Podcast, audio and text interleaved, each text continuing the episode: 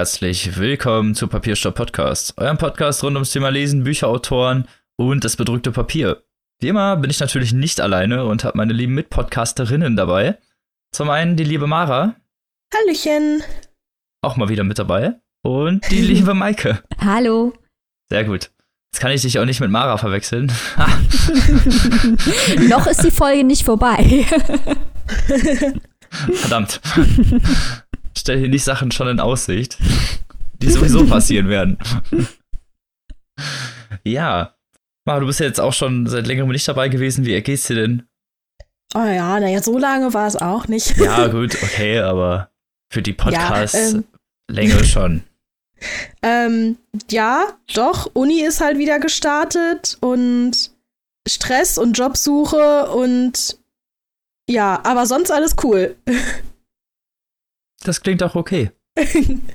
Live muss weitergehen, ne? Und damit, liebe Freunde, kommen wir direkt zum ernsten Thema. Und zwar unserem Vorgeplänkel. Da, da, da. Literaturprägend, investigativ und aktuell wie immer. Den Seiten auf den Zahn gefühlt. Oh Gott. Genau. wir haben noch ein paar gute Sprüche auf Lager, aber wir verschonen euch damit. Bis zur nächsten Folge. Paris, Athen, auf Wiedersehen. Please stop. und zwar haben wir uns überlegt, dass wir mal über Lese-Challenges, Leselisten und sonstiges reden. Und zwar nicht nur, was man dann im sozialen Bereich macht, sondern was man sich dann auch selber so festsetzt für eigene Listen. Was man so für Ziele hat. Genau. Ob man vielleicht bestimmte Gesamtwerke von Autoren lesen möchte. so, so, sowas in die Richtung. Ob man vielleicht selber gerne bei Lese-Challenges oder Buchclubs oder sonstigen öffentlichen Aktivitäten mitmacht oder halt nicht. Wie sieht das denn Und aus warum bei euch? halt nicht? Mal genau. gucken. Ich habe mir irgendwie so, weiß ich nicht, erst unterbewusst und dann irgendwann so bewusst vor vielen, vielen Jahren mal vorgenommen, dass ich irgendwann es geschafft haben möchte, alle Werke von Stephen King gelesen zu haben. Sowohl auch als auch halt unter sein äh, Pseudonym. Das äh, ist ein hast, krasses Unterfangen. Du hast Ziele im Leben, als Mara. Hm? Ich, als ich mir das vorgenommen habe, war ich noch echt ziemlich jung, muss ich sagen. Und da hatte ich auch noch überhaupt keine Ahnung, wie viel der Mann denn wohl so geschrieben hat. Und wie viel der auch noch momentan schreibt. Genau, ich, als ich mich tatsächlich das erste Mal oder auch die ersten fünf Bücher gelesen habe, dachte ich ernsthaft, der Mann lebt gar nicht mehr. okay. Ähm, weil, wie gesagt, ich war, wann habe ich das erste gelesen? Von Bachmann das allererste habe ich gelesen und das war, also das erste, was ich gelesen habe, war von Bachmann so. Und da war ich zehn ungefähr, vielleicht. Okay. Und ja, dann sah so in der. Wie verstört warst du? Fragezeichen. Äh, gar nicht. Es war der Todesmarsch und ich fand es ziemlich geil und ich habe es auch seitdem noch ein paar Mal gelesen. Ich war 14, als ich das gelesen habe und war verstört. ja, ich weiß es nicht, ich bin da anders. Robin ist unser Sensibelchen, das ist doch hinlänglich bekannt. ja. Nur gemobbt führt man hier. Auf jeden Fall habe ich das halt überhaupt nicht irgendwie auf dem Schirm gehabt. Was kam mir halt alles so alt vor und ich dachte halt irgendwie, ach, keine Ahnung, das ist, der lebt bestimmt nicht mehr. Fand es aber halt total gut und habe halt andere Sachen von ihm gelesen, die ich auch super fand. Und dann habe ich mir irgendwann vorgenommen, boah, von dem müsstest du doch eigentlich mal versuchen, alles zu lesen, was der geschrieben hat. Und ja, jetzt wird einem halt jedes Jahr mit großem Erschrecken klar, wenn mal wieder was Neues rauskommt, dass der einfach nicht aufhören will zu schreiben. und dass, und dass man selber Aufgabe, auch jedes Jahr näher an den Tod heranrückt. das auch noch. Sag doch sowas nicht, der soll schön weiter jedes Jahr was schreiben. Ich will das lesen. Ja, ich will das ja auch lesen, aber wenn man sich sowas vorgenommen hat, dann ist es halt so ein bisschen erdrückend. Und äh, ich nehme mir da selbst ein bisschen Druck raus, weil ich habe mir überhaupt kein Ziel gesetzt, zeittechnisch, wann ich das gelesen haben will. Sondern einfach nur, ich möchte das irgendwann alles gelesen haben. So. Sorry, ich wollte dich nicht unterbrechen. Ich wollte nur sagen, dazu noch, bevor wir es vergessen, ein Teaser. Wir machen in diesem Jahr eine Halloween-Folge, äh, in der Stephen King eventuell eine größere Rolle spielen wird. Ach was. Spoiler. Ja, Spoiler. Aber Stephen King und Horror, das passt ja überhaupt nicht zusammen. Wir sind auch wirklich ein verrückter Haufen, ganz verrückt. Ja, ganz crazy ist das.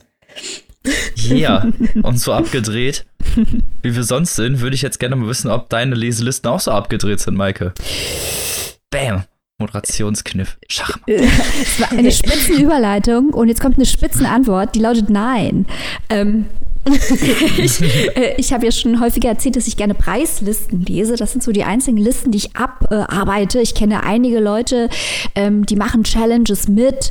Äh, zum Beispiel ähm, ein Buch aus jedem Land oder Europa Challenge, ein Buch aus jedem Land in Europa oder äh, drei Monate lang nur Autorinnen lesen und so weiter und so fort. Das finde ich auch sehr interessant und sehr löblich, aber ich bin mit den Preislisten beschäftigt und äh, ihr werdet das kennen, wenn man einmal anfängt, Rezensionen zu schreiben und kriegt dafür ein paar Klicks, dann geben einem die Verlage Rezensionsexemplare. Und da kommt so viel tolles Neues raus und dann fragt man Rezensionsexemplare an und irgendwann hat man 20 Rezensionsexemplare daheim stehen und denkt, oha, die muss ich jetzt aber alle schnell lesen. Also Maike, wer tut denn sowas? Ich, ich weiß es nicht. Ähm, ich habe gehört, es soll es geben. müssen ja nur so ganz unordentliche Vertreter der Gesellschaft sein. Hey, ich lese es ja alles zu meiner Verteidigung. Ich lese es ja wirklich, so ist es ja nicht. Aber ähm, so, so kann man dann halt nicht noch zusätzlich äh, hier irgendwie Preislisten und Rezensionsexemplare und was man sowieso noch daheim rumfliegen hat und immer mal lesen wollte. Irgendwann ist halt äh, mal Schluss mit lustig. Aber ich finde es interessant, ähm, auch vor dem Hintergrund der größeren Frage, nämlich wie sucht man aus, was man überhaupt liest. Ich habe den Eindruck, dass viele Leute solche Challenges machen, um ja so eine Art Leitfaden zu haben, was sie sich aus der riesigen Masse an Büchern, die in der Welt sind und auch neu erscheinen, äh, was sie sich da rausziehen sollen. Also quasi so eine Challenge als Entscheidungshilfe. Und ich glaube, das ist, kann auch eine gute Sache sein, wobei ich denke, dass teilweise ähm, man eigentlich auch mehr Informationen braucht, äh, um was auszusuchen. Also zum Beispiel diese Länder-Challenges, da denke ich mir immer, ja, zum Beispiel ein Buch aus Bulgarien.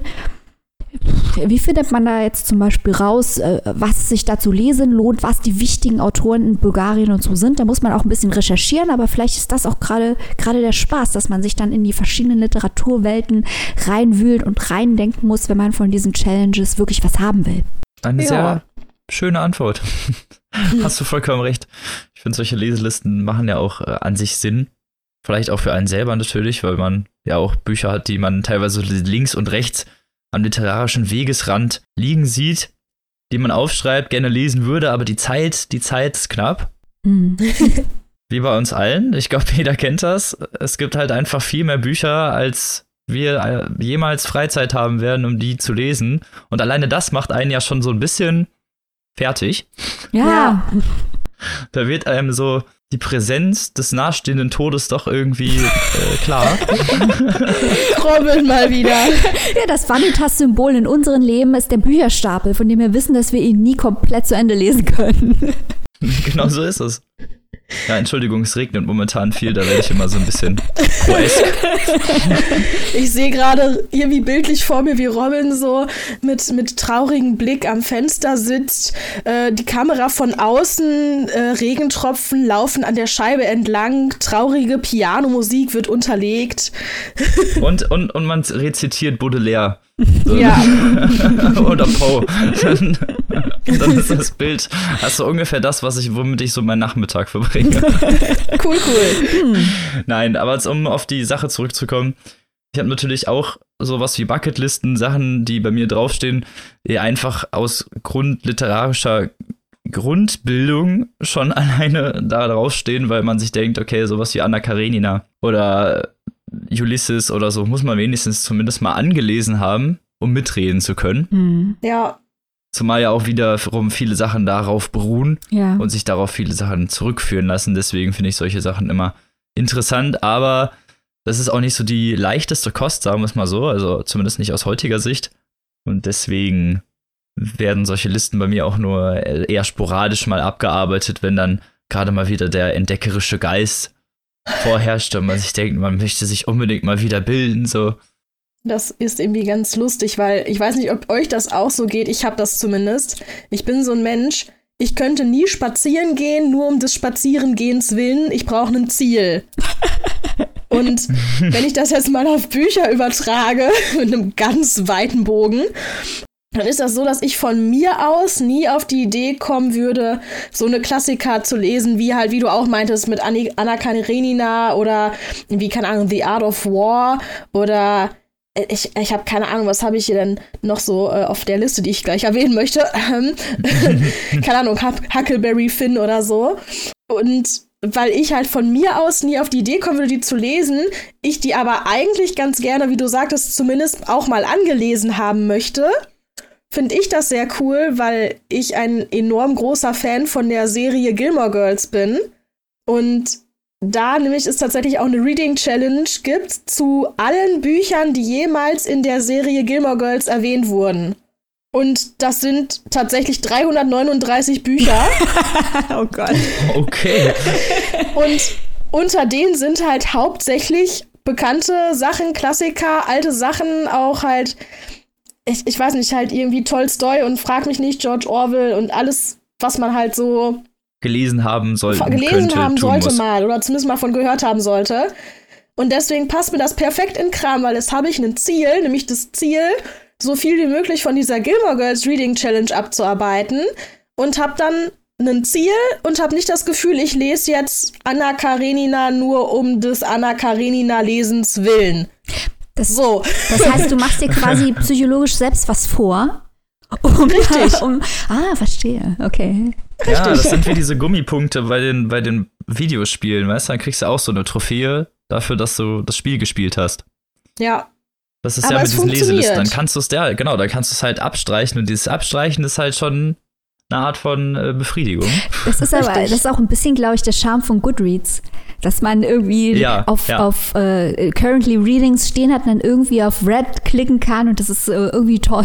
Ich habe das Gefühl, guck mal, was ich schon alles gelesen habe. Eigentlich ist es ja wie bei einem Fitbit, das ist eigentlich Quatsch, weil man sich selber unter Druck setzt, aber es macht, ich verstehe den Impuls total, Mara, es macht viel Spaß und was ich äh, auch momentan auf Goodreads mit einer Freundin mache, ist, äh, wir gucken gegenseitig auf die Stapel der Bücher, das kann man ja digital alles sehen, äh, die man schon ewig lesen wollte und die man immer noch nicht gelesen hat. Und ähm, jeden Monat kriegt man von der anderen ein Buch zugewiesen, das man dann endlich mal lesen muss. Das ist auch, das ist, das ist cool. auch eine gute Idee. Ja, also ich muss jetzt mhm. nächsten Monat muss ich äh, das Mount Everest Buch von John Krakauer lesen. Ich glaube, das wird ganz gut. Das hätte ich wahrscheinlich sonst die nächsten fünf Jahre auch nicht gelesen. Verständlich. Ja. Da ist man dann noch immer so ein bisschen motiviert. Bei mir ist die Motivation dann auch doch, ich habe so ein Poster gekauft.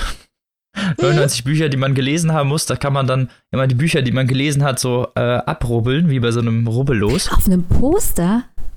Ja, genau. Oh, das ist also man sieht dann Man sieht dann immer die Titel, äh, nur so ein Teil, wenn man nur so ein, das, der Titel oder den Autor sieht man nur und den Rest muss man dann wegrubbeln, wenn man das Buch gelesen hat. Das finde ich immer noch mega cool. Ja, das ist der Hammer das macht auch Spaß, vor allem wenn man dann mal endlich was zu Ende gelesen hat, dass man das dann mal frei rubbeln kann.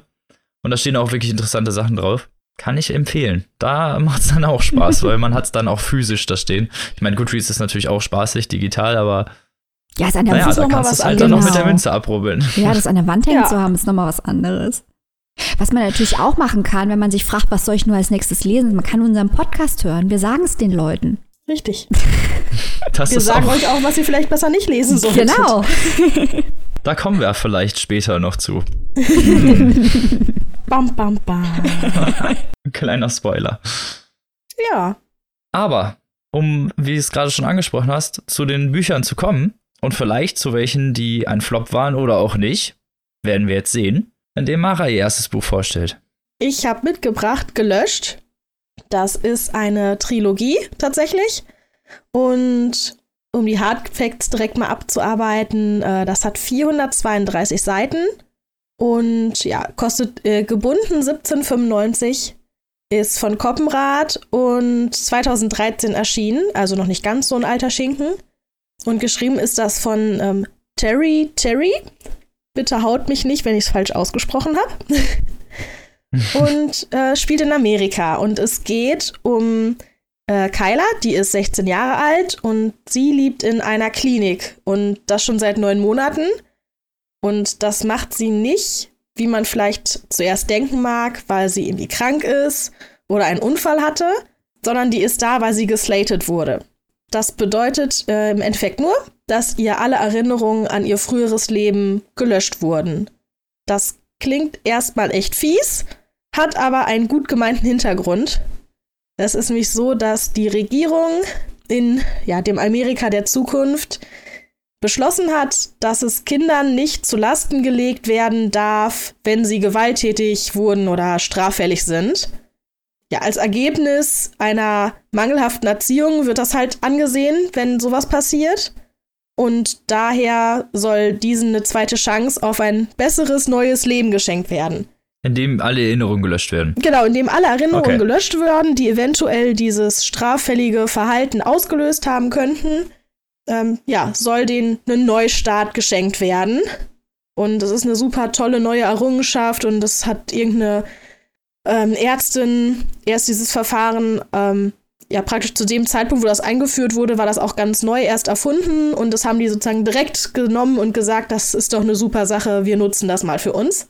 Aber was macht das mit der Identität der Leute? Ja, das ist nämlich das Ding. Es, es sind halt Mhm. wirklich praktisch komplett neue Menschen. Also es ist ganz schön, finde ich persönlich, es kommt ja öfter in Büchern vor, dass Erinnerungen gelöscht werden oder verschwinden oder was auch immer damit passiert ist. Und man fragt sich dann immer, ja, aber wieso können die denn noch reden, laufen und wissen noch, wie ihr Stofftier heißt oder so? Und hier ist es wirklich so, dass alle Erinnerungen gelöscht werden und die können dann ganz am Anfang auch nicht mehr reden oder so. Das müssen die alles neu lernen, aber sie tun es halt viel schneller, weil es halt irgendwie im Kopf doch noch irgendwo ist.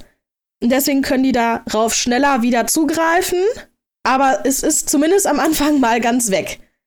Und ja, die Persönlichkeit ist halt eben auch, wird komplett neu gestaltet. Es wird denen halt auch eingetrichtert, logischerweise, dass es eine ganz tolle Sache ist.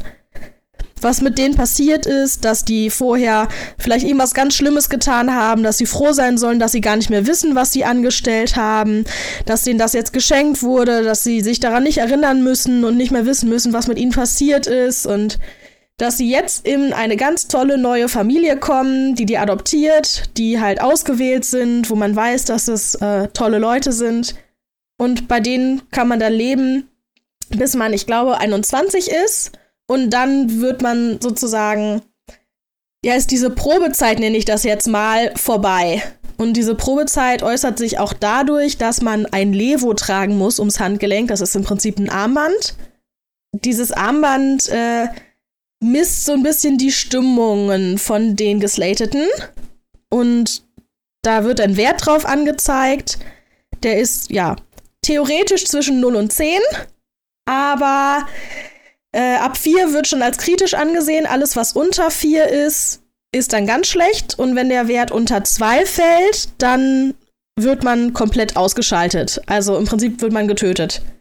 Und das soll so eine Art Rückversicherung sein, dass falls dieses aggressive oder straffällige Verhalten vielleicht doch nicht durch die Erziehung ausgelöst wurde, sondern einfach, ja, ein Wesenszug von der Person ist, dass man dann halt sicher ist, dass die Person, bevor sie, weil sie total wütend sind, jemandem etwas antun, einfach ausgeschaltet werden.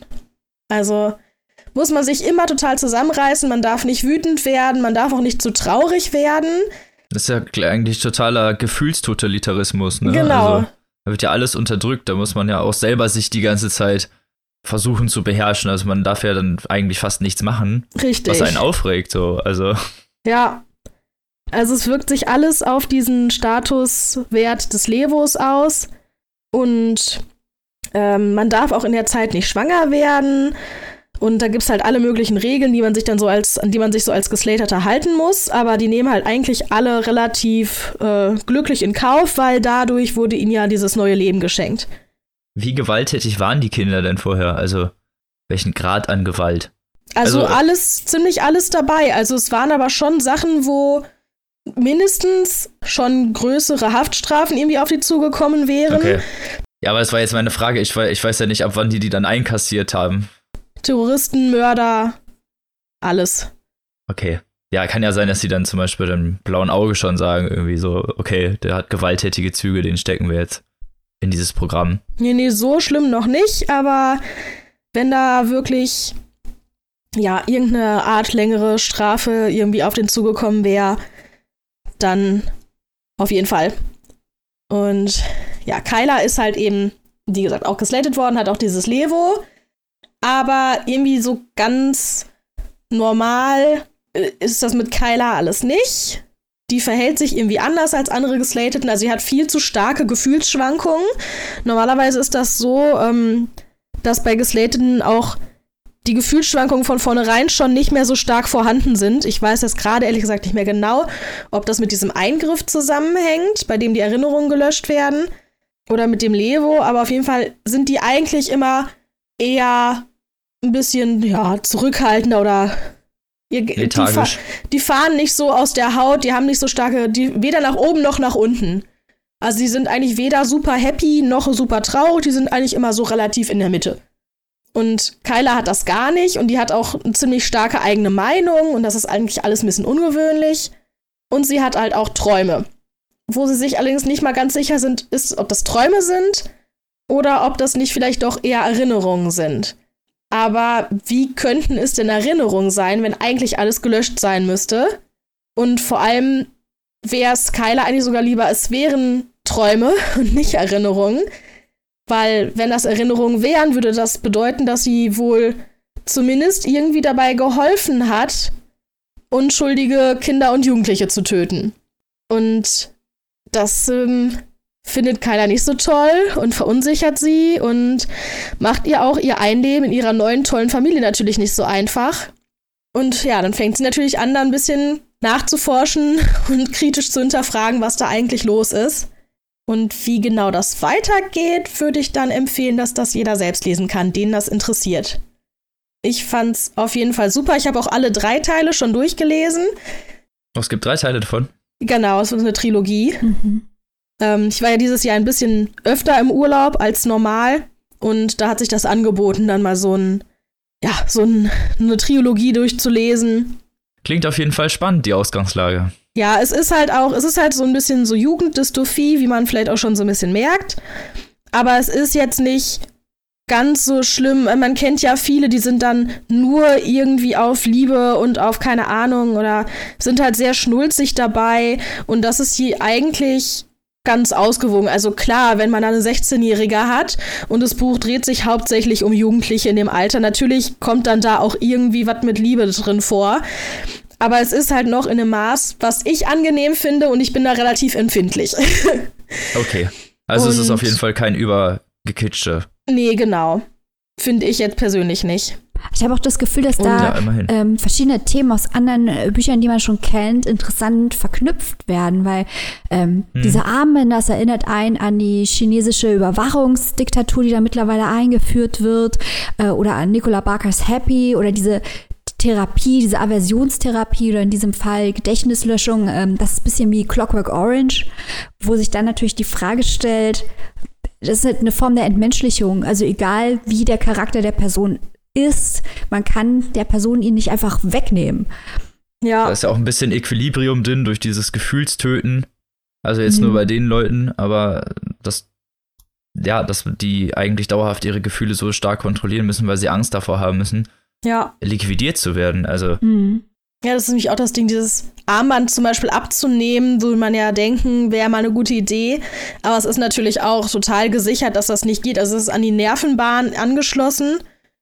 Und wenn du anfangen würdest, das Armband abzunehmen, würdest du Schmerzen bekommen, logischerweise. Mhm. Und durch die Schmerzen würde dein Levo-Wert natürlich fallen. Und durch den gefallenen Levo-Wert würdest du dann halt getötet werden, bevor du das geschafft hast, das Armband abzunehmen. Ja, aber leben die noch, bevor die ein Armband haben? Also im übertragenen Sinne, weil wenn, ja. der, wenn der Mensch halt nicht mehr die Möglichkeit hat, böse zu sein, es macht eigentlich den Menschen aus, dass er entscheiden kann, ob er gut sein kann oder böse. Und wenn er das nicht mehr kann und ähm, komplett kontrolliert wird und fremdgesteuert wird, sind ja eigentlich keine Menschen mehr. Genau, und in dem Buch äh, logischerweise kommt dann auch die Frage auf, inwieweit wird das vielleicht auch ausgenutzt, dass man sich nicht mehr erinnern kann?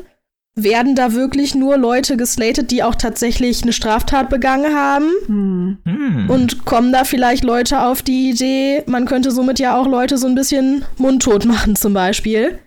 Und ja, da kommt natürlich ein ganzer Rattenschwanz dann an Sachen Und ja, es passiert viel in den drei Bänden und ich kann es eigentlich wohl auch empfehlen. Ja, klingt nach interessanten Aspekten und ähm, Klingt einer spannend. interessanten Dystopie. Also es ist auf jeden Fall mal was Neues. Ja. Ja, Und wie du schon gesagt hast, Maike, Parallelen zu Clockwork Orange mit dieser Entmenschlichung und man kann nicht mehr entscheiden, was gut und böse ist. Ist natürlich auch immer eine interessante Frage Mhm. und wurde jetzt auch noch nicht so oft benutzt in der Ja, und Dystopie. Das Also, stimmt, das stimmt. Und auch, wie gehen Menschen damit um, mit dem Wissen, dass sie sich nicht mehr erinnern können?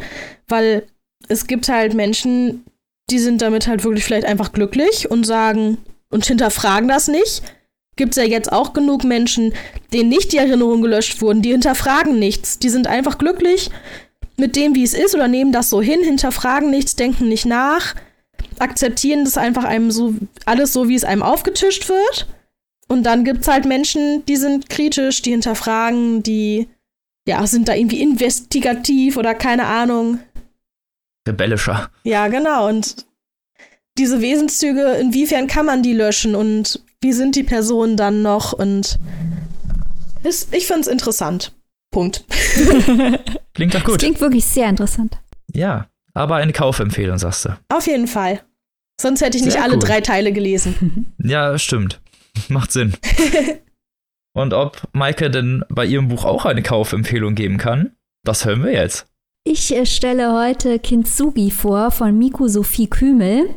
Ähm, von dem Buch habt ihr sicher schon mal gehört. Es hat gerade den Aspekte Literaturpreis gewonnen, stand auch auf der Shortlist zum Deutschen Buchpreis und ist auch eins dieser Bücher, äh, das offenbar, was mich in dem Fall sehr überrascht, bei Miroloy hat es mich nicht überrascht, aber hier schon, äh, die Gemüter spaltet. Und wie wir wissen, sind das ja die interessantesten Bücher, die, die man kontrovers diskutieren kann.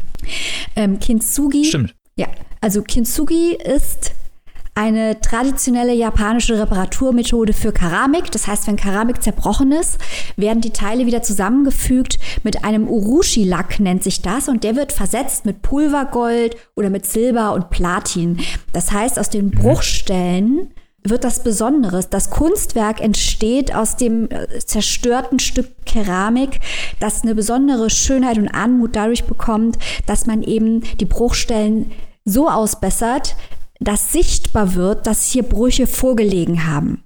Das überträgt hier die Autorin auf menschliche Beziehungen. Die sind, wie wir wissen, äh, fragil und brechen auch mal schnell auseinander. Die Frage ist, ob man die immer noch mal kitten kann und äh, wann man aufhören sollte, zu versuchen, die Teile noch mal zusammenzusetzen. Und das untersucht äh, Miko Kümel an verschiedenen Arten von Beziehungen. Im Mittelpunkt des Romans stehen vier Personen. Zum einen treffen wir Reik und Max. Die sind ein äh, schwules Paar, die schon seit 20 Jahren zusammen sind und ihren, die sind nicht verheiratet, aber ihre Art Hochzeitstag feiern sie in ihrem Haus in der Uckermark, in ihrem Ferienhaus. Ähm, ich habe mal nachgeschaut, das kommt im Buch nicht vor, aber äh, 20 Jahre, wenn man verheiratet ist, ist offenbar die Porzellanhochzeit. Also hat sich die Frau Kümel da richtig was bei gedacht. Ähm, mit dabei bei diesen Festivitäten. Uh, richtig Metaebene. hier. Ja, also das ist ein extrem intelligentes Buch. Das kann ich schon mal vornherein sagen. Wirklich schlau konstruiert. Ich hatte viel Spaß damit. Mit dabei bei den Festivitäten dort ist ihr alter Freund Tonio, den sie auch schon seit Ewigkeiten kennen. Der Schachinger. Nicht der Schach, es ist nicht der Schachinger und es spielt auch niemand Fußball in diesem Buch. Ach, schade. Trotzdem, Tonio Schachinger, ich bin immer noch Fan ähm, von seinem Wagemut. Kommt hier aber leider nicht vor, der Herr Scharinger. Ist ein anderer Tonio und zwar einer, der eine 20-jährige Tochter namens Pega hat, die Psychologie studiert und er hat äh, Pega alleine großgezogen. Ja, das sind eigentlich die vier Personen. Also wir haben verschiedene Beziehungskonstellationen. Das Liebespaar, der Freund, wobei hier auch teilweise die sexuelle Beziehung und die Freundschaft ineinander übergeht. Ich möchte jetzt nicht genau sagen, wie, aber Spoiler. Alert. Ähm, und natürlich die Vater-Tochter-Beziehung, also die familiäre Beziehung. Und äh, der ganze Roman ist eigentlich so eine Art Kammerspiel, weil wir sind die ganze Zeit mit diesen vier Personen in diesem Haus in der Uckermark äh, und die unterhalten sich. Das ist eigentlich die Handlung. Das klingt jetzt erstmal vielleicht äh, nicht wie ein knallharter Action-Thriller, ist es auch nicht. Aber das Spannende und das Interessante äh, ist, wie die Autorin zeigt, was unter diesen Unterhaltungen und unter diesen Beziehungen brodelt und sich bewegt, weil diese Beziehungen natürlich dynamisch sind. Und in Rückblenden erfahren wir auch alles Mögliche aus der Vergangenheit dieser äh, vier Personen. All die Bruchstellen, die wieder zusammengefügt worden sind. Und es wird auch immer klarer, dass in der Beziehung zwischen Reik und Max nicht mehr alles in Ordnung ist. Und man fragt sich eben, ähm, werden die beiden das nochmal hinkriegen oder ist das ganze Gold, das sie über die Jahre angesammelt haben, nicht mehr ausreichend, um die Brüche, die sich da schon wieder auftun, zu kitten? Ganz, ganz interessant, wenn man sich für Bücher interessiert, die menschliche Beziehungen ausloten. Mm, vor allem, weil Frau Kümel auch zwischen den ähm, Blickwinkeln ihrer Charaktere alterniert. Wir sehen das alles aus verschiedenen Perspektiven und wie das häufig ist ähm, bei solchen Perspektivwechseln, äh, sind natürlich dann auch die Erzählungen nicht unbedingt deckungsgleich, weil durch die wechselnde Perspektive wird natürlich unterschiedlich wahrgenommen, was hier eigentlich passiert. Und ähm, man muss sehr, sehr genau aufpassen, weil das ganz, ganz fein konstruiert ist. Also diese Keramik-Metapher trägt auch durch, äh, durch die Komposition der Geschichte und durch die Sprache. Interessant. Mm. Das Buch hat auch ein paar kleinere Schwächen. Es ist ein Debütroman, muss man dazu sagen. Also ich habe so ein paar paar kleine erzählerische Vignetten, die da eingebaut sind, habe ich nicht, fand ich jetzt nicht ganz so passend. Da wird auch ein bisschen mit Form experimentiert. Das klappt nicht immer. Aber auch hier äh, gilt das Scharinger Prinzip. Lieber was ausprobieren und es klappt nicht 100 Prozent, als äh, das machen, was alle machen und es klappt zwar, aber ist total öde. Von daher ist es schon okay. Das äh, würde ich auch mal unterschreiben. ja. Also ich hatte sehr, sehr viel Spaß ähm, und wie gesagt, obwohl das eigentlich ein Kammerspiel ist, so ein psychologischer Roman und nicht wirklich viel Action passiert, bin ich die ganze Zeit dran geblieben und wollte wissen, ähm, wie sich die Beziehungen jetzt weiterentwickeln zwischen den Personen. Und wenn man das mal mit Die Kieferninseln vergleicht, das ist der Roman mit Japan-Bezug, der im letzten Jahr auf der äh, Liste war und der dann auch nominiert wurde für den internationalen Booker, ist das Buch von äh, Miko Sophie Kümel Lichtjahre besser, muss man mal ganz ehrlich sagen. Ich habe nämlich, kleiner Schwank aus meinem Leben, ich bin großer Japan-Fan und habe äh, auf der Longlist dieses Buch gesehen und dachte, krass, das lese ich, da geht es um Japan. Äh, da geht es nur in dieser Kintsugi-Metapher um Japan. Äh, Japan kommt in diesem Buch kein bisschen vor. Das hat mich aber, äh, als ich das gemerkt habe, nicht enttäuscht, weil ich dafür was anderes Tolles gekriegt habe. Also vielleicht für den geneigten Japan-Enthusiasten jetzt nicht das thematisch passende Buch, aber es ist aus anderen Gründen sehr lesenswert. Das ist doch mal ein super Kommentar, finde ich. Sehe ich auch so. Ja, also ich habe äh, ein bisschen Kritiken gelesen. Wie gesagt, ich fand das ganz spannend, war die ganze Zeit mit dabei. Einige Leute fanden es wohl ein bisschen, bisschen überkonstruiert. Ähm. Bücher sind halt nun mal auch Geschmackssache. Und ich finde, da kann man auch nie so wirklich ein finales Urteil fällen. Also für sich persönlich natürlich, aber nie letztgültig ist es nie, es ist klar. Also Selbst für sich persönlich können sich Meinungen nochmal ändern. Also ein Buch, das man jetzt geil findet, kann sein, dass man das in 20 Jahren total blöd findet.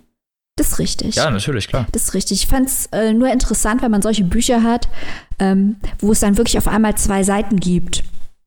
Und die einen sagen, das gehört nicht auf die Shortlist und auch nicht auf die Longlist und das hätte nie passieren dürfen. Und die anderen sagen, es ist voll super. Also ich habe da viele gegensätzliche Meinungen ähm, gehört und teilweise auch gelesen. Und das hat mich, wie gesagt, mich hat es überrascht, weil ich fand es, fand es sehr schlau und intelligent und es hat mich die ganze Zeit mitgenommen und gefesselt. Aber ich mag, ich mag auch Bücher, die schlau konstruiert sind und bei denen man halt genau lesen und genau mitdenken muss. Muss nicht immer alles voller Action sein. Das kann auch schön sein, aber muss ja nicht jedes Buch so sein. Ja, außerdem hat man dann auch ein bisschen was zur Interpretationsebene und das ist ja auch was Schönes. Genau. Jetzt habt ihr keine Fragen, jetzt seid ihr platt. Weil das würde mich ja mal interessieren, wie diese Bruchstücke in der, der Diktion verankert werden. Du hast ja gesagt, die, die wechseln oft, das ist ja fragmentartig so ein bisschen. Hast genau, das ist richtig. Also sie wechselt zwischen den Sichtweisen äh, der Charaktere hin und her.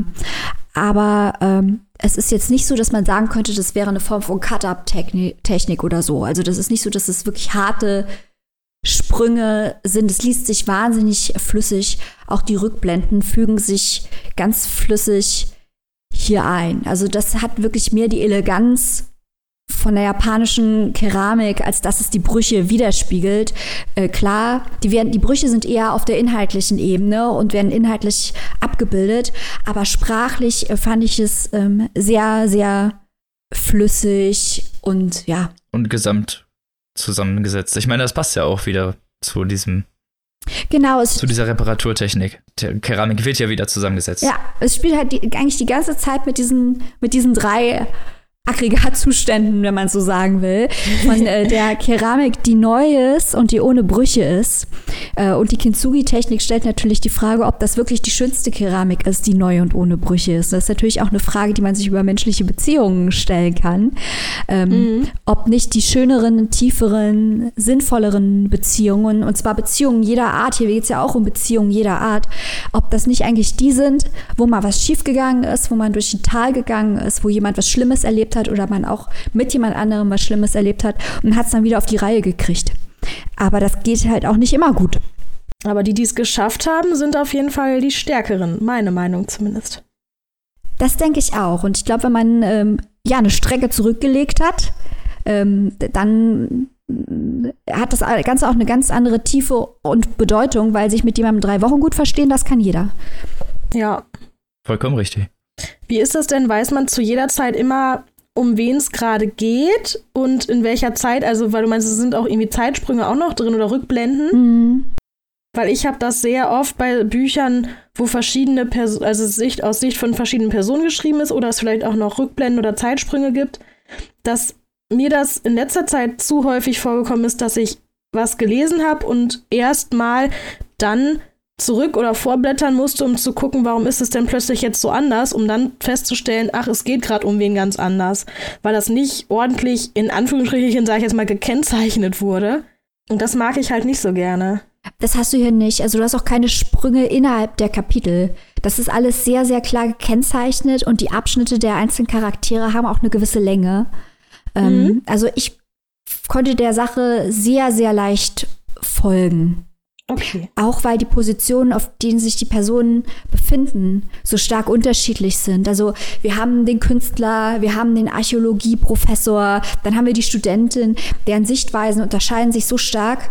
Ähm, man könnte kritisch anbringen, wenn man unbedingt wollte, dass sich deren Sprache jetzt nicht wahnsinnig stark unterscheidet. Also das ist jetzt mhm. ähm, nicht in der Sprache sehr stark signalisiert, aber durch die Perspektive wird es sehr klar. Also ich war da nicht, nicht verwirrt. Das ist wirklich, ja, das liest sich, man kann das einfach in einem Stück durchlesen. Das heißt aber nicht, dass es deswegen flach wäre, ganz im Gegenteil.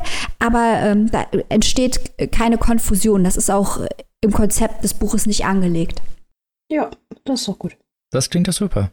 Für wie viel kann man das Buch denn erwerben? Man kann es äh, für 21 Euro beim S. Fischer Verlag erwerben. Das Ganze hat 304 Seiten. Das ist ordentlich. Das klingt auch vernünftig. Ja. Das kann man auch, glaube ich, ganz gut durchlesen, 300 Seiten. Ja, also ich, ich war wahnsinnig schnell äh, durch. Klingt gut. Und jetzt kommen wir zu meinem Buch, Yay. für das ich wahnsinnig lange gebraucht habe, obwohl es sehr wahnsinnig wenig Seiten hat. Das ist kein gutes Zeichen. Na, sehr ironisch und genauso geht's auch weiter. Mein Buch ist Der Vorleser von Bernhard Schlink. Ein 1995 erschienener Bestseller, sollte wahrscheinlich dem einen oder anderen durch den Film mit David Groß in der Hauptrolle bekannt sein. Ich glaube, der ist ein bisschen bekannter.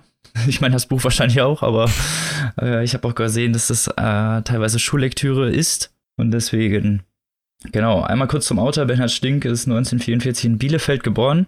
Also der Stadt, die es nicht gibt. das ist doch jetzt widerlegt, Mensch. und hat äh, ja eher durch Zufall angefangen, Romane zu schreiben mit einem Kollegen zusammen und dann hinter alleine äh, über so einen Krimi, also Krimis über so einen Privatdetektiv namens Selbst. Die sind dann immer Selbstjustiz und so und ja. Okay, das ist irgendwie lustig. Ein Euro-Gag.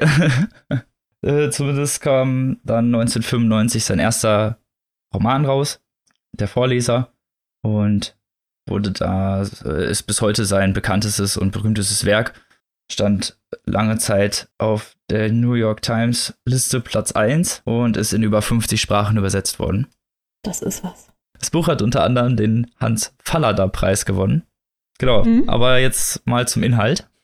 bevor ich mich jetzt hier komplett verrenne in unwichtigen Nebeneigenschaften. Es geht um Michael Berg. Michael Berg ist 15 zu Anfang der Geschichte.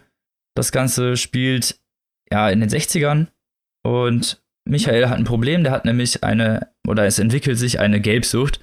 Und als er auf der Weg zur Schule ist, muss er sich übergeben an einer Häuserwand und eine Frau hilft ihm und macht ihn sauber und hilft ihm, das Ganze vom Gehweg zu wischen und bringt ihn wieder nach Hause.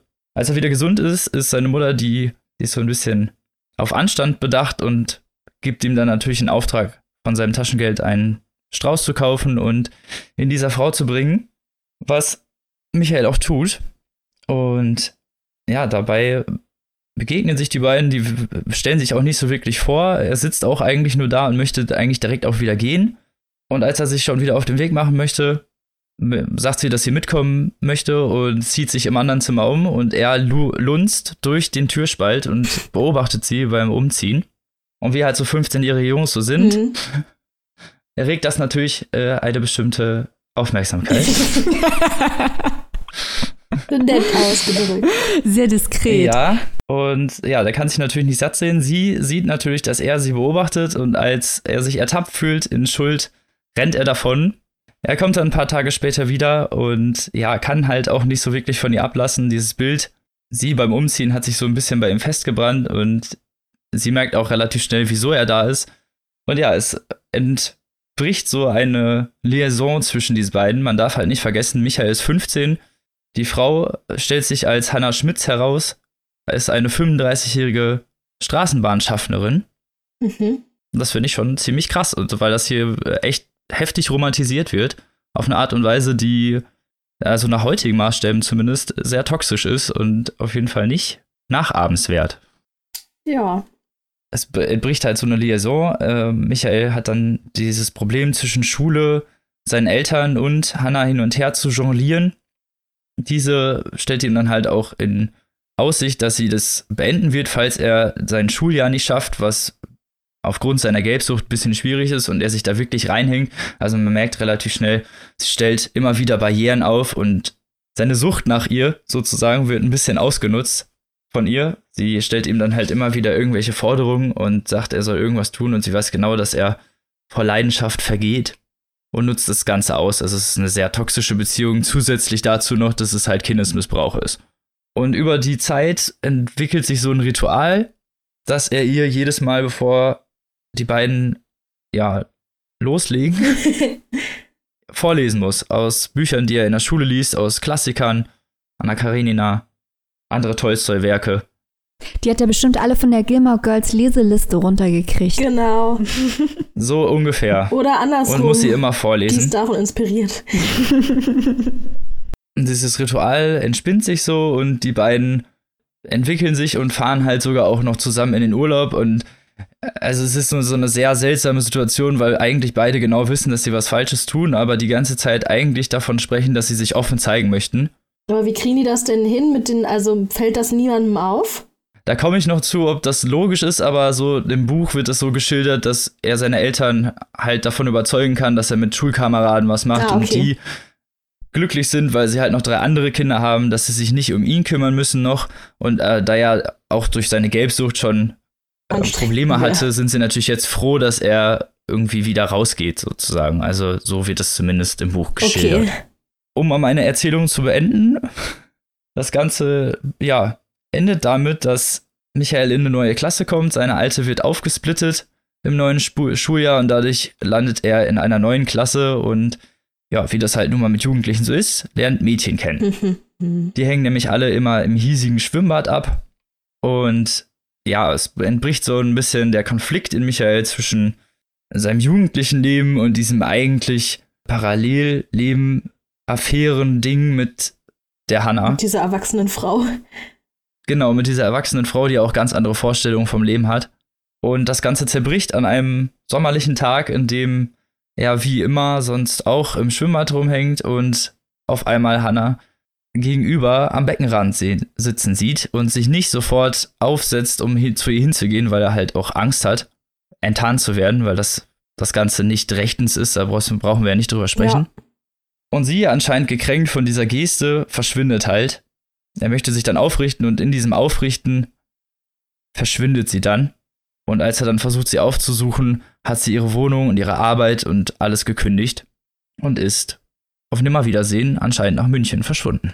Logische Reaktion.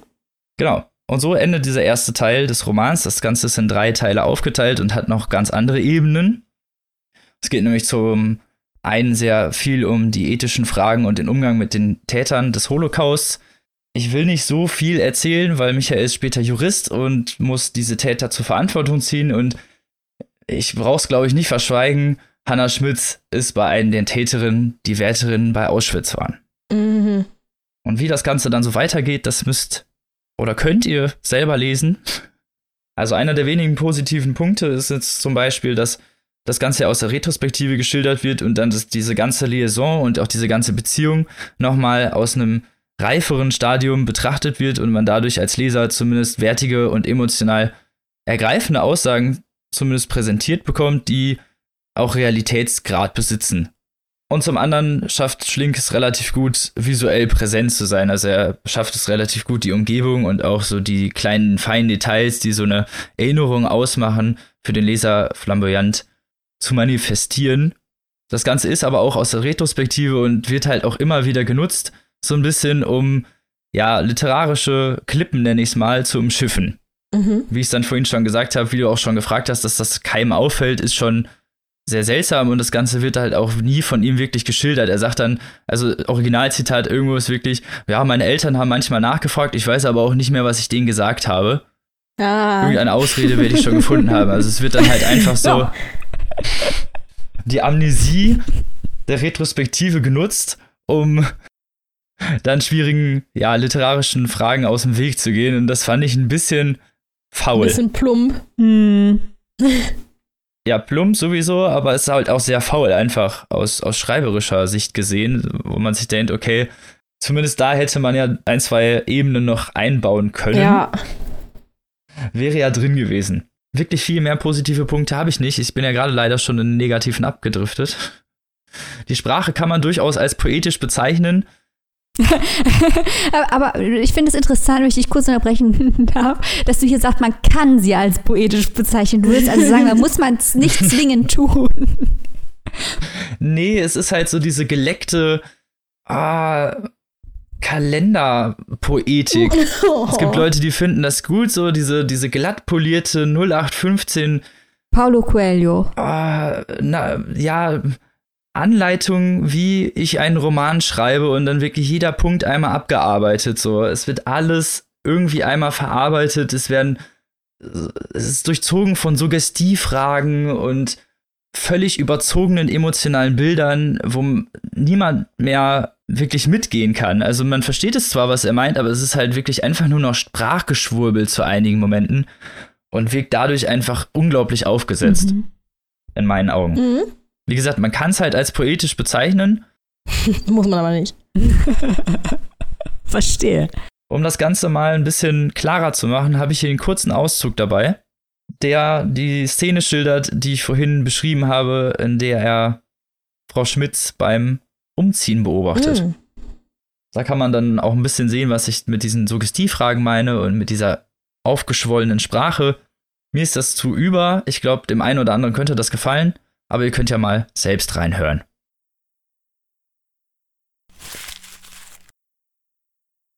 Wart noch, sagt sie, als ich aufstand und gehen wollte. Ich muss auch los und komm ein Stück mit.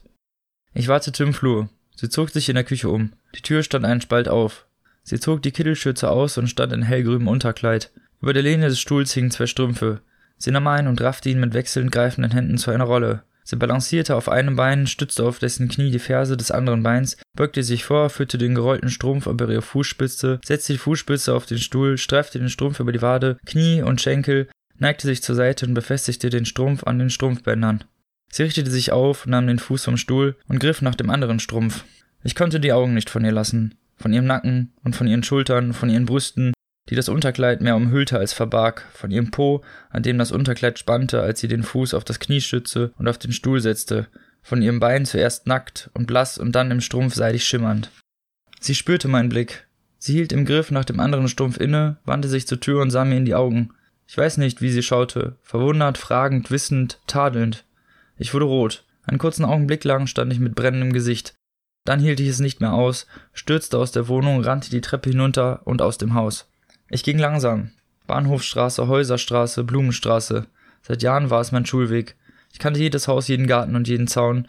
Den, der jedes Jahr frisch gestrichen wurde, den, dessen Holz so grau und morsch geworden war, dass ich es mit der Hand zerdrücken konnte, die eisernen Zäune, an deren Stäbe ich als Kind mit einem Stock klingend entlang gerannt bin, und die hohe Backsteinmauer, hinter der ich Wunderbares und Schreckliches fantasiert hatte, bis ich hochklettern konnte und die langweiligen Reihen verwahrloster Blumen und Beeren und Gemüsebeete sah. Ich kannte das Kopfsteinpflaster und den Teerbelag auf der Straße und die Wechsel zwischen platten, wellenförmig gepflasterten Balsatklötzchen, Teer und Schotter auf dem Gehweg. Alles war mir vertraut. Als mein Herz nicht mehr schneller klopfte und mein Gesicht nicht mehr brannte, war die Begegnung zwischen Küche und Flur weit weg. Ich ärgerte mich. Ich war wie ein Kind weggelaufen, statt so souverän zu reagieren, wie ich es von mir erwartete. Ich war nicht mehr neun, ich war fünfzehn. Allerdings blieb mir ein Rätsel, was die souveräne Reaktion hätte sein sollen. Das andere Rätsel war die Begegnung zwischen Küche und Flur selbst. Warum hatte ich die Augen nicht von ihr lassen können? Sie hatte einen sehr kräftigen und sehr weiblichen Körper, üppiger als die Mädchen, die mir gefielen und denen ich nachschaute. Ich war sicher, dass sie mir nicht aufgefallen wäre, wenn ich sie im Schwimmbad gesehen hätte. Sie hatte sich auch nicht nackter gezeigt, als ich Mädchen und Frauen im Schwimmbad schon gesehen hatte. Überdies war sie viel älter als die Mädchen, von denen ich träumte. Über 30? Man schätzt das Alter schwer, das man noch nicht hinter sich hat oder auf sich zukommen sieht. Jahre später kam ich darauf, dass ich nicht einfach um ihre Gestalt, sondern um ihre Haltung und Bewegungen willen die Augen nicht von ihr hatte lassen können. Ich bat meine Freundin, Strümpfe anzuziehen, aber ich mochte meine Bitte nicht erklären, das Rätsel der Begegnungen zwischen Küche und Flur nicht erzählen. So kam meine Bitte als Wunsch nach Strapsen und Spitzen und erotischer Extravaganz an, und wenn sie erfüllt wurde, geschah es in koketter Pose. Das war es nicht, wovon meine Augen nicht hatten lassen können. Sie hatte nicht posiert, nicht kokettiert, ich erinnere mich auch nicht, dass sie es sonst getan hätte. Ich erinnere mich, dass ihr Körper, ihre Haltung und Bewegung manchmal schwerfällig wirkten. Nicht, dass sie so schwer gewesen wären. Vielmehr schien sie sich in das Innere ihres Körpers zurückgezogen, dieses sich selbst und seinem eigenen, von keinem Befehl des Kopfes gestörten, ruhigen Rhythmus überlassen und die äußere Welt vergessen zu haben. Dieselbe Weltvergessenheit lag in der Haltung und Bewegung, mit denen sie die Strümpfe anzog. Aber hier war sie nicht schwerfällig, sondern fließend, anmutig, verführerisch. Verführung, die nicht Busen und Po und Bein ist, sondern die Einladung im Inneren des Körpers, die Welt zu vergessen. Das wusste ich damals nicht, und ich es denn jetzt weiß und mir nicht nur zusammenreime. Aber indem ich damals darüber nachdachte, was mich so erregt hatte, kehrte die Erregung wieder. Um das Rätsel zu lösen, lief ich mir die Begegnung in Erinnerung, und die Distanz, die ich mir geschaffen hatte, indem ich sie zum Rätsel gemacht hatte, löste sich auf. Ich sah alles wieder vor mir und konnte wieder die Augen nicht davon lassen.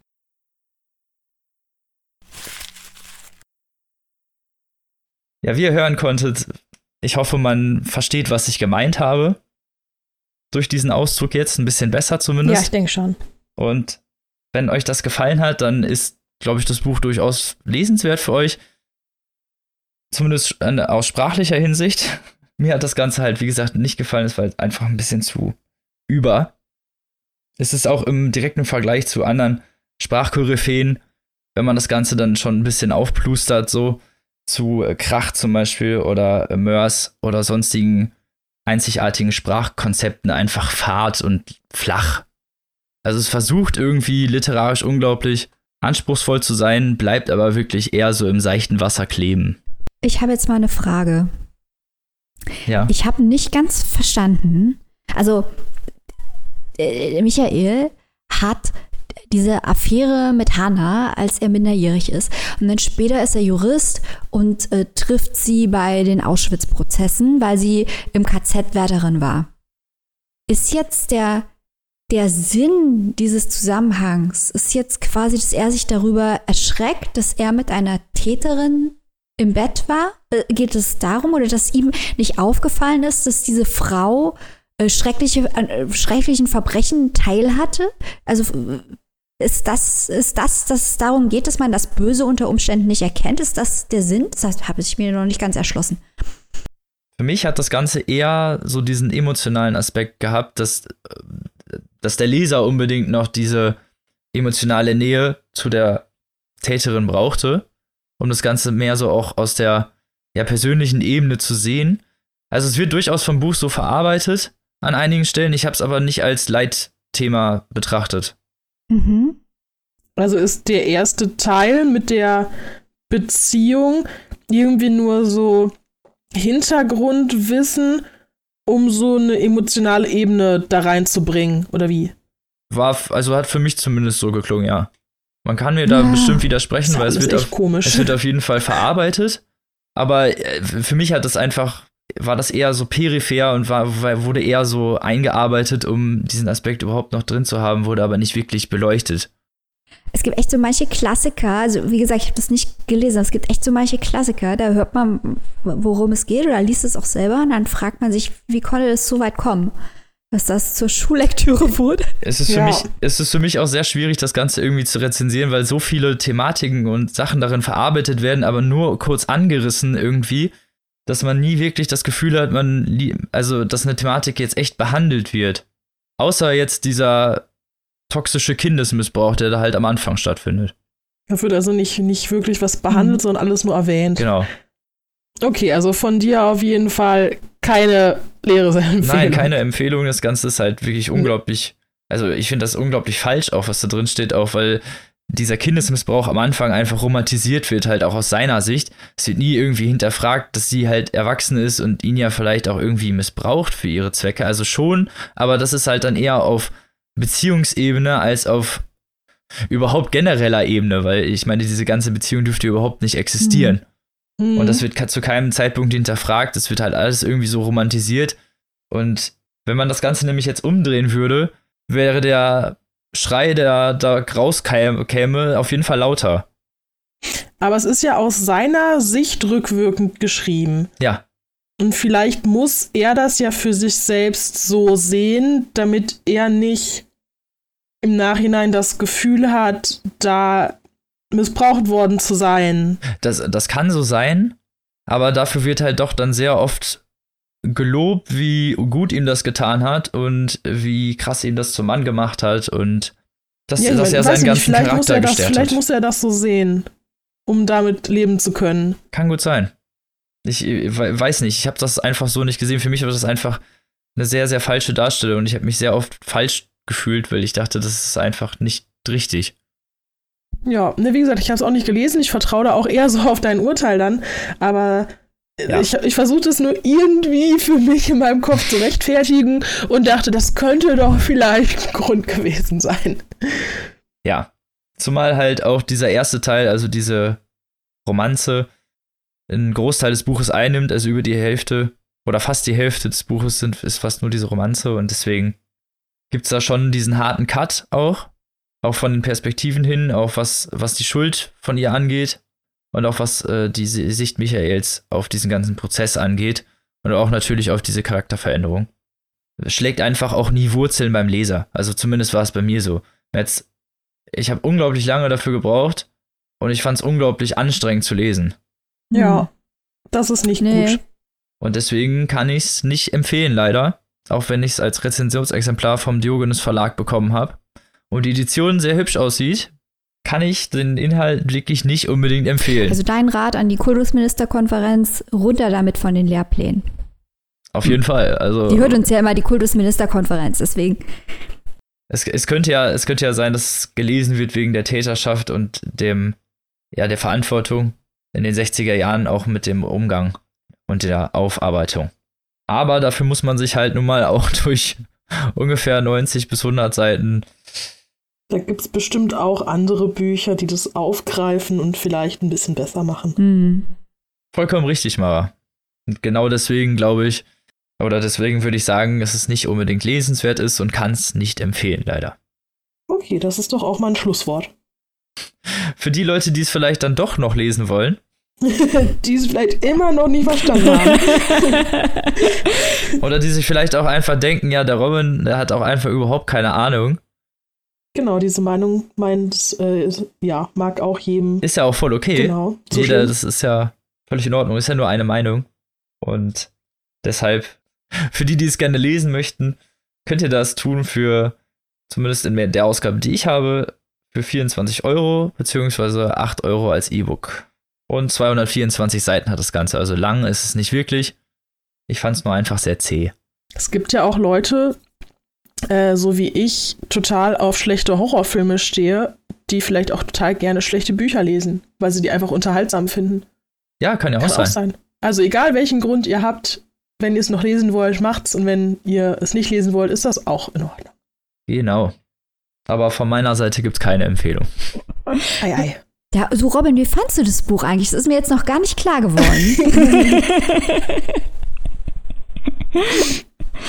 Hör auf mit diesem Mobbing. Immer dieses ständige Mobbing. oh, kleiner Scherz. Ach Mensch. Ich mach doch nur Spaß. Nee, dann, ja, zwei Empfehlungen. Eine Nicht-Empfehlung ist doch eigentlich eine ganz gute Bilanz. Auf jeden Fall. Hm. Und nächste Woche hören wir uns dann wieder. Mit dem bereits angekündigten. Naja, stimmt, genau. Spooky. Mit dem bereits angekündigten Halloween-Special. Wow.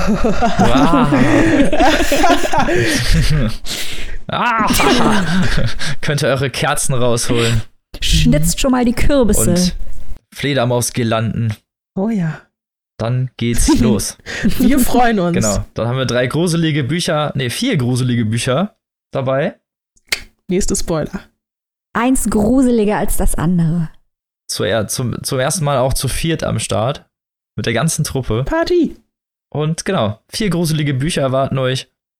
Passend zum Halloween-Abend könnt ihr euch dann, wenn ihr sozial nicht so aktiv seid, zu Hause einmummeln. Hab ich, Oh, oder beim Halloween-Kater danach. falls ihr unserem Beispiel dann mit folgen wollt, dann genau, könnt ihr euch da abends einkuscheln. Und dann stellen wir drei, äh, vier gruselige den Bücher vor. Halloween-Süßigkeiten. dann, ah. Genau. Und wenn ihr es nicht erwarten könnt, genauso wie wir, dann könnt ihr ab morgen äh, auf Instagram unseren großen Halloween-Episoden-Countdown verfolgen. Da gibt es gruselige Bilder von gruseligen Büchern. Gruselig gut, nicht gruselig Genau. schlecht. Nicht, dass es hier zu Missverständnissen kommt. Genau. Dann kriegt ihr ein paar gruselige Empfehlungen für die Halloween-Woche. Yeah. Wir sollten aufhören. Und genau. Es ist jetzt schon total, total Es ist jetzt, es ist jetzt schon gruselig, was wir hier fabrizieren. Genau. Aber auf welche Art? Das ist keine Frage. Frage. Ihr, ihr seid bestimmt mindestens so gespannt wie wir. Und deswegen schaltet nächste Woche ein. Große Bücher zu große Halloween. Und damit entlassen wir euch. Tschüss. Tschüss. Ciao.